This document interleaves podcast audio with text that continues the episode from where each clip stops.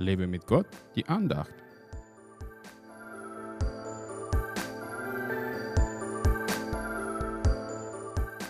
Denn ihr wisst, dass ihr nicht mit vergänglichen Dingen, mit Silber oder Gold, erlöst worden seid von euren eitlen, von den Vätern überlieferten Wandel, sondern mit dem kostbaren Blut Christi als eines Lammes ohne Fehler und ohne Flecken.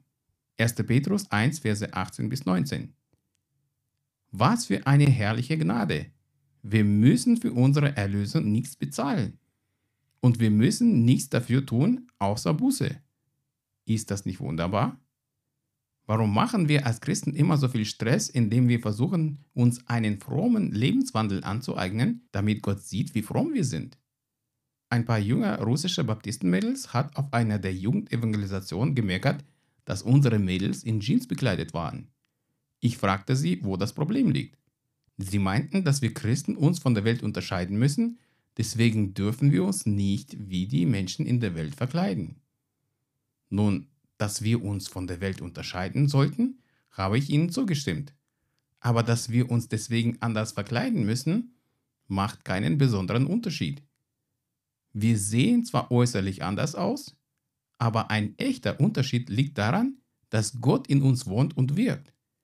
Sicher sollte man niemandem Anstoß zur Sünde geben, aber sich deswegen verkrampfen und verschließen bringt auch nichts. Die Welt wird nur dann Jesus in uns erkennen, wenn er in uns wohnt.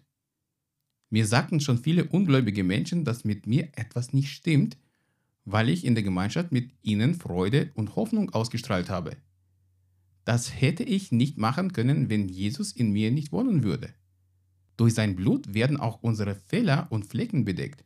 Menschen sehen in uns keine schwachen, gefallenen Menschen, die ihnen ähnlich sind, sondern sie sehen Gottes Licht, das sie durch unsere Augen anstrahlt. Dafür müssen wir uns nicht verstellen oder irgendwelche fromme Masken anziehen. Sei so, wie du bist. Nur lass Jesus immer in deinem Herzen sein und durch dich strahlen. Gott segne dich.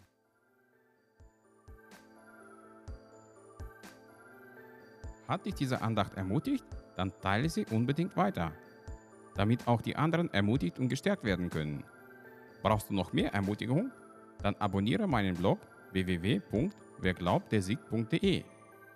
Werde auch ein Teil meiner virtuellen Gemeinde und registriere dich unter www.einfachkirche.de. Ich freue mich auf dich.